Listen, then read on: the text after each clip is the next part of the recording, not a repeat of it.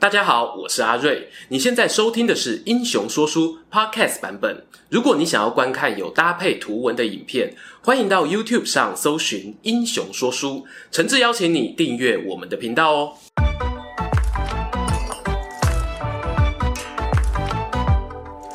Hello，英雄说书的观众朋友，你们好，我是说书人阿瑞，替大家带来精彩的英雄故事。今天呢、我们的镜头来到大航海时代。我打算跟大家聊聊十六世纪末在英吉利海峡发生的格瑞弗兰海战，也就是西班牙无敌舰队覆灭之谜。故事开始前呢，自己的广告自己打。如果你不是第一次看我们的影片，也喜欢听说书人讲讲古今中外的趣事，那么你就是我在找的观众。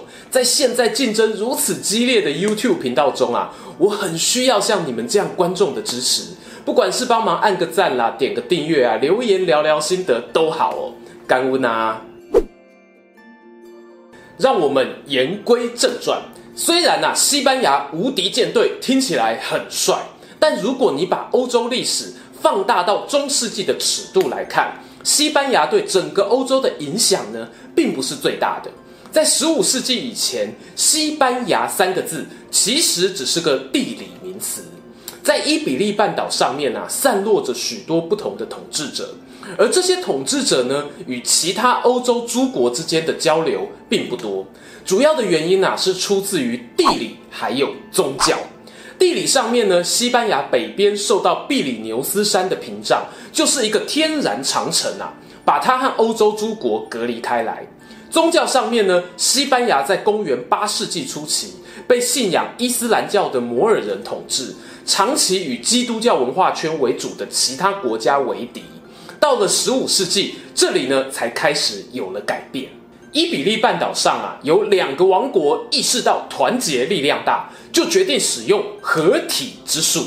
在封建时代，想要合体最简单的方法是什么呢？四个字哦，情境之好。现代化，结婚。之前影片里面聊过的伊达正宗大奏啊，就是合体界的霸主，简称合体王。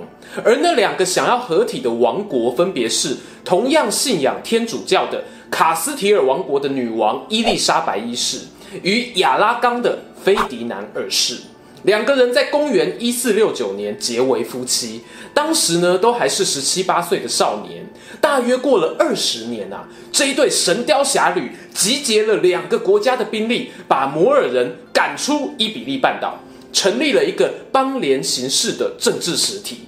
用比较简单的概念讲，就是他们原本统治的王国彼此都还独立存在，可是呢，大家同意共同拥戴一个领袖。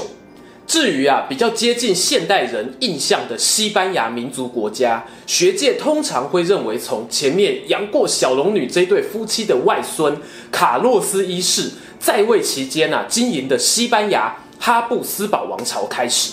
话说这个小龙女啊，不对，我是说伊丽莎白一世女王做过让大家印象最深的事情呢，应该就是支持意大利航海家哥伦布的探险计划。结果呢，意外的发现了美洲大陆。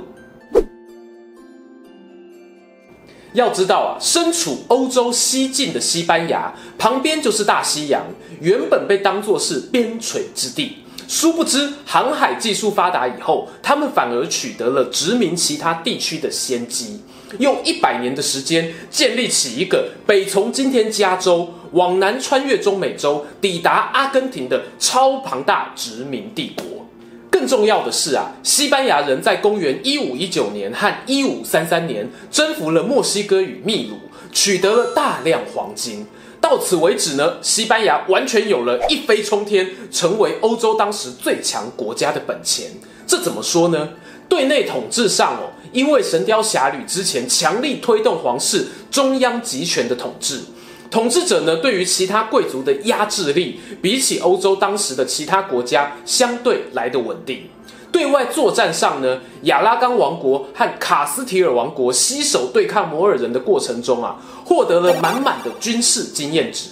日后呢，也发展出著名的西班牙方阵部队。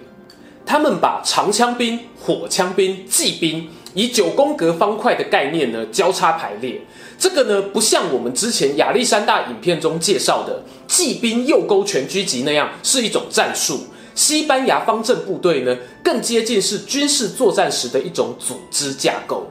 后来啊，大概有一百年左右的时间，他们都是代表性的陆军战力，经历了像是冈布莱战争、八十年战争、英西战争、三十年战争、法西战争等等。陆军强，海军狂啊！开头讲到的无敌舰队呢，也就跟着诞生了。俗话说得好啊，兵者，国之大事，死生之地，存亡之道。打仗这件事呢，本来就存在着相当高的风险。出来打总是要还的，即便西班牙经由大航海时代累积了不错的资本，还成为第一个日不落帝国，但他们却在公元一五八八年的格瑞弗兰海战踢到铁板，派出去的无敌舰队，包含武装商船在内，大约有一百三十几艘，最后呢，只有三分之一回到了西班牙。让我们回顾一下这场战争。战争开打时呢，小龙女的外孙卡洛斯一世已经居居领便当了，是卡洛斯的儿子菲利二世担任国王。西班牙呀，看不爽英格兰的原因主要有几个。宗教层面上，当时英格兰女王伊丽莎白呢是信奉基督新教，和天主教水火不容。西班牙自诩为宗教秩序的捍卫者，出兵教训一下别人啊，是合乎逻辑的。在私怨层面上呢，西班牙的殖民地啊，屡屡受到英国唆使的海盗骚扰。前面讲到，西班牙是比较早去美洲开始殖民的国家，但随着欧洲各国的航海技术也逐渐进步啊，大家在海外殖民地的竞争呢就越来越激烈。英格兰人发现哦，西班牙有一条黄金航路，把从拉丁美洲掠取的黄金运回欧洲。而这一条航线上呢，有一个最脆弱的地方，像是毒蛇的七寸一样，那就是在船通过巴拿马地峡后，经过加勒比海岸一带，而出发去打这条蛇的人呢，就是英国历史上赫赫有名的航海家兼探险家兼海军战将兼大海盗法兰西斯·德瑞克。没错，他的身份哦，就是这么的复杂。他一方面呢是传说中继麦哲伦的船队之后啊，第二批成功绕行地球一周的船只；另一方面呢，他确实也是在加勒比海附近攻击西班牙殖民地港口啊、商船的海盗。同时呢，他还会上缴一些战利品给英格兰。到了一五八一年，英格兰女王伊丽莎白还册封德瑞克为骑士。就算是独眼龙哦，也发现他们彼此间眉来眼去的小秘密啦。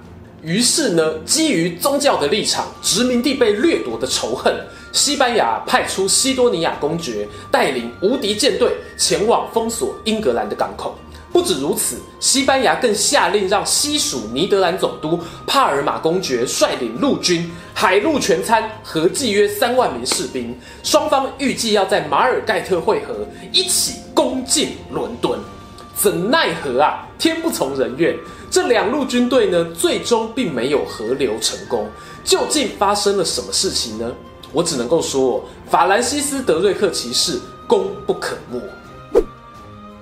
话说啊，当西班牙无敌舰队抵达普利茅斯港的时候，原本英格兰船舰因为海流的关系被困在港口中，但指挥官西多尼亚公爵呢，选择快速通过，赶着要去和陆军会合，放弃了主动出击歼灭敌人的念头。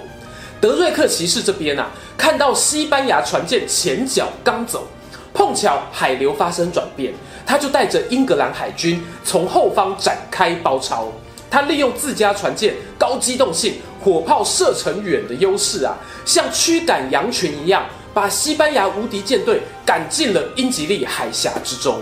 紧接着呢，德瑞克又透过他海盗天赋，熟悉狭窄水道的地利之便啊，在加莱港发动仿佛三国赤壁之战的火攻策略。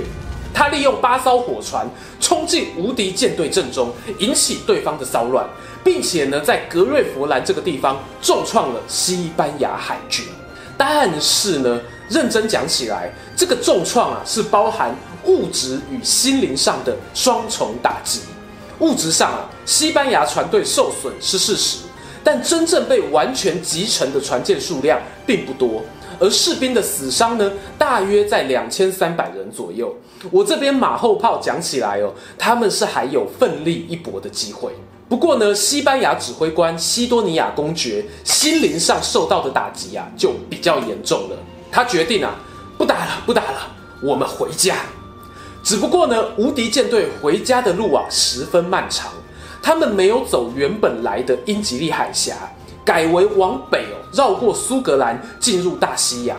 但是有狼哪虽啊，进不啊马谁菜龟？船队呢，不幸遇上了北大西洋洋流，加上风暴。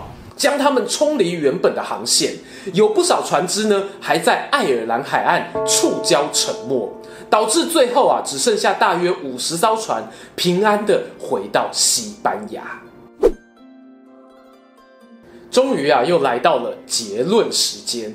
关于无敌舰队的覆灭，其实严格讲起来有不少运气成分在里面。无论是指挥官的抉择、天候的因素啊，都导致那些船只一步步的陷入深深的大西洋海底。然而，我想说的是，英格兰呢，其实并没有因为击败西班牙的无敌舰队，而让他们马上一跃成为海上的强权。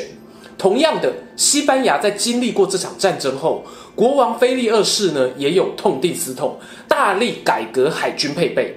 譬如呢，他引进机动性更好的四轮炮车等等，但我们也知道啊，西班牙确确实实经历了十五世纪的崛起，十六世纪的风光，然后到了十七世纪呢就没落了。导致他一蹶不振的原因，通常可以归纳出两点：战争打不停，国家与产业转型太慢。战争打不停的原因呢，前面有提到。笃信天主教的西班牙领袖要负不小的责任，而国家与产业的转型指的又是什么呢？原本西班牙崛起是靠着《神雕侠侣》两国联姻，加上同整，哎，你要说吞并，我也没有意见啦。统整周边小国之后，才壮阔起来的。当国家强盛的时候啊，除了对外征服，更应该想着如何弭平国内不同族群文化间的纠纷。但西班牙在这点上呢，做得并不是太好，也导致后来加泰隆尼亚人、葡萄牙人的不满。而产业转型呢，是个更严重的问题。十四、十五世纪的西班牙人有大量财富来自于掠取殖民地。但这些财富呢，后来往往用于从国外输入奢侈品或者大量的军备预算，忽略国内基本工商业的发展。因此，一旦殖民地盘萎缩，立刻就会让国家的财政吃紧，难以维持下去了。所以啊，今仔日西班牙的故事哦，就是要甲大家讲：咦，会欠就起楼长啊，袂欠就卖田园咯。喜欢今天的故事吗？英雄说书需要你的支持，让好故事被更多人听到。动动手指订阅我们频道，打开小铃铛，选择接收全部消息，这对创作者的帮助非常非常大。如果你还想要给我们更多鼓励，也可以扫描加入会员 QR code，用每个月一杯咖啡的钱赞助我们的内容创作。这里是英雄说书，我们下次再见，拜拜。